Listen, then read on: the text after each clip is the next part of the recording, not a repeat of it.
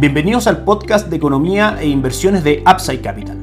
Revisaremos el rendimiento del mercado en Chile y el mundo y las principales noticias económicas y financieras que marcan la jornada.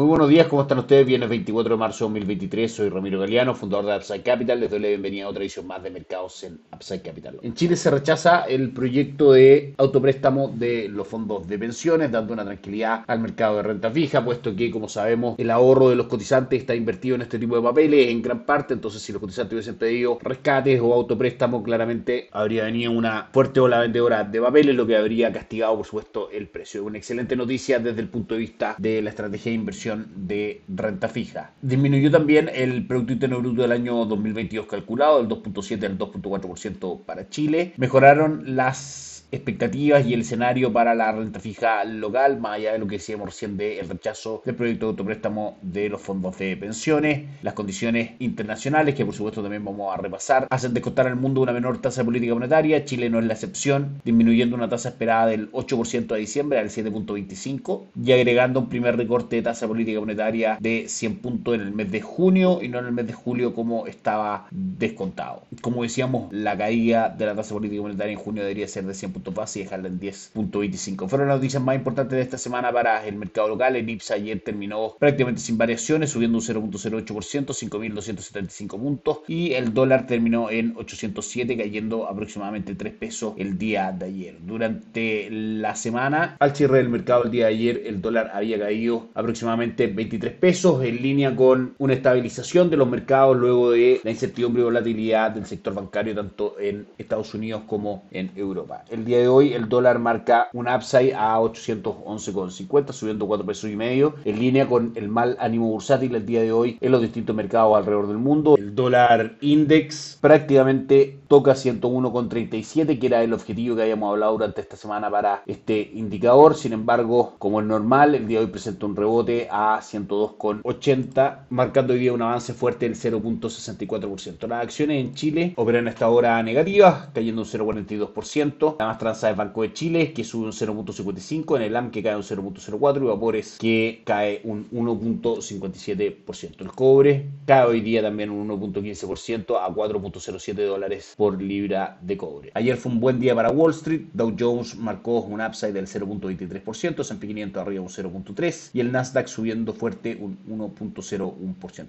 Sin embargo, el día de hoy se publicaron algunos informes de Banco Norteamericano respecto a las expectativas para las acciones, la renta variable en general de Europa. Por ejemplo, Citigroup recortó drásticamente sus objetivos para el Eurostock 600, esperando que termine el año en 445 puntos, muy por debajo del pronóstico anterior de 475. Banco of America habla también del deterioro de las condiciones crediticias y monetarias que está causando el ciclo de alza de tasa de política monetaria por parte de la Reserva Federal, el más agresivo en los últimos 40 años. Plantea en el fondo un crecimiento recesivo durante los próximos meses y Banco of America espera que el Eurostock 600 se desplome un 18% en el tercer trimestre hacia 365 puntos a medida que se aceleren las rebajas de ganancias. Sin embargo, esto será seguido por una recuperación en la segunda parte del año, llevando a 430 puntos el índice a finales de 2023. Estas noticias son mal recibidas por el mercado europeo, que hasta ahora cae fuerte el Eurostock 600 un 1.8% y el DAX alemán específicamente cae un 2.4%, principalmente porque la incertidumbre de las últimas semanas, producto de los problemas de los bancos regionales en Estados Unidos, más lo que ocurrió a principios de semana con Credit Suisse, que fue comprado por UBS, su principal competidor, y los problemas en general que están presentando algunos bancos en el mundo, crean un escenario de incertidumbre de miedo donde cualquier noticia mala es, por supuesto, aumentada y recibida de una manera probablemente más exagerada de lo que normalmente se recibiría. Por esto que, por ejemplo, hoy día destaca en las cotizaciones del mercado europeo la caída de Deutsche Bank, que cae hasta ahora un 13.4%, pérdida que por supuesto está arrastrando a todo el sector bancario europeo. Principalmente esto se debe al aumento del el valor de los swaps de incumplimiento crediticio, dado que persisten las preocupaciones por la estabilidad financiera de los bancos. Recordemos que los swaps de incumplimiento crediticio son finalmente seguros que pagan en caso de que el banco no logre pagar sus obligaciones. Las acciones han caído más de un 20% durante el último mes y en general existen comentarios y especulaciones en el mercado que podría pasar con Deutsche Bank lo mismo que con Credit Suisse. Como sabemos, las autoridades han respondido bastante rápido a este tipo de situaciones y veremos por supuesto cómo esto se sigue desencadenando el día de hoy. En noticias importantes, ya lo dijimos, lo repasamos, compra de Credit Suisse por UBS por 3 mil millones de dólares, con un respaldo del gobierno suizo de 9 mil millones de dólares y un ingreso en, liquidez por parte del Banco Central Suizo de 100 mil millones de dólares. Fue la forma en que se resolvió la crisis por la que atravesaba Credit Suisse, crisis que no tiene que ver específicamente con lo que había ocurrido con los bancos regionales durante las semanas anteriores,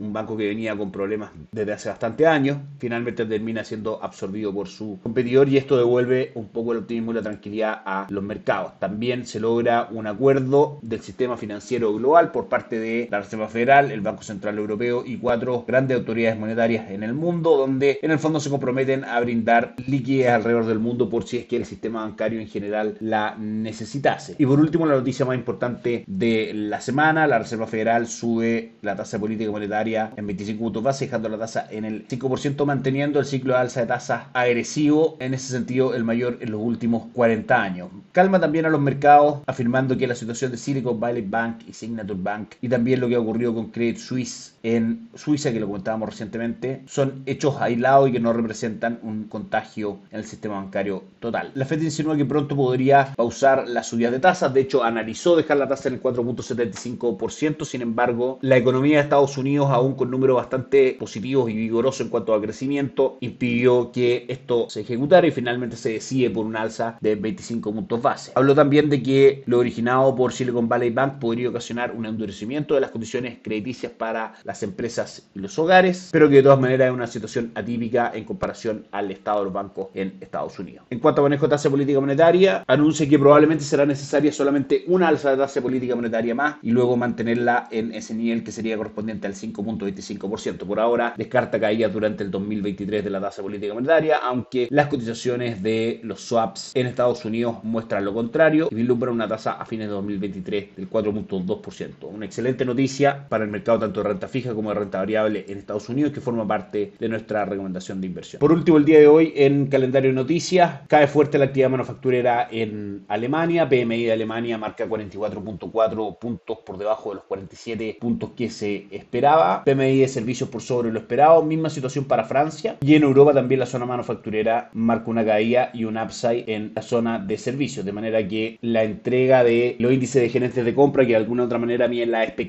respecto a el crecimiento y la actividad en zonas manufactureras y de servicios marcan un escenario positivo en el futuro para servicios, pero negativos para la manufactura en Europa. Pedidos de bienes durables en Estados Unidos caen al 0% cuando se esperaba un crecimiento del 0.2. Mala noticia para la economía, buena noticia para los mercados, dado que es un factor desinflacionario. Hoy día también vamos a conocer PMI manufacturero y de servicios en Estados Unidos, que estaremos comentando ya el día lunes. Por último, revisamos los mercados hasta ahora alrededor del mundo. Como dijimos, el dólar index sube un 0,61%, la jornada en Asia es negativa, con el Hansen de Hong Kong cayendo un 0,67%, Shanghai cayendo un 0,64% y el Nikkei 225 cayendo un 0,13%. Y Estados Unidos, si bien todavía no comienza sus operaciones a través de la cotización de sus índices futuros, podemos ver que se espera un día negativo para sus cotizaciones con S&P 500 cayendo un 0,82, Nasdaq cayendo un 0,49 y Dow Jones cayendo un 0,97. Vamos a seguir de cerca la situación de Deutsche Bank y la incertidumbre en general que sigue generando a los mercados el sistema bancario alrededor del mundo. Desde nuestro punto de vista, aún no hay un contagio sistémico, pero por supuesto que existe un nerviosismo respecto a este tema, a la importancia de esa industria. Que estén muy bien, tengan un excelente fin de semana, nos encontramos el lunes. Chao, chao.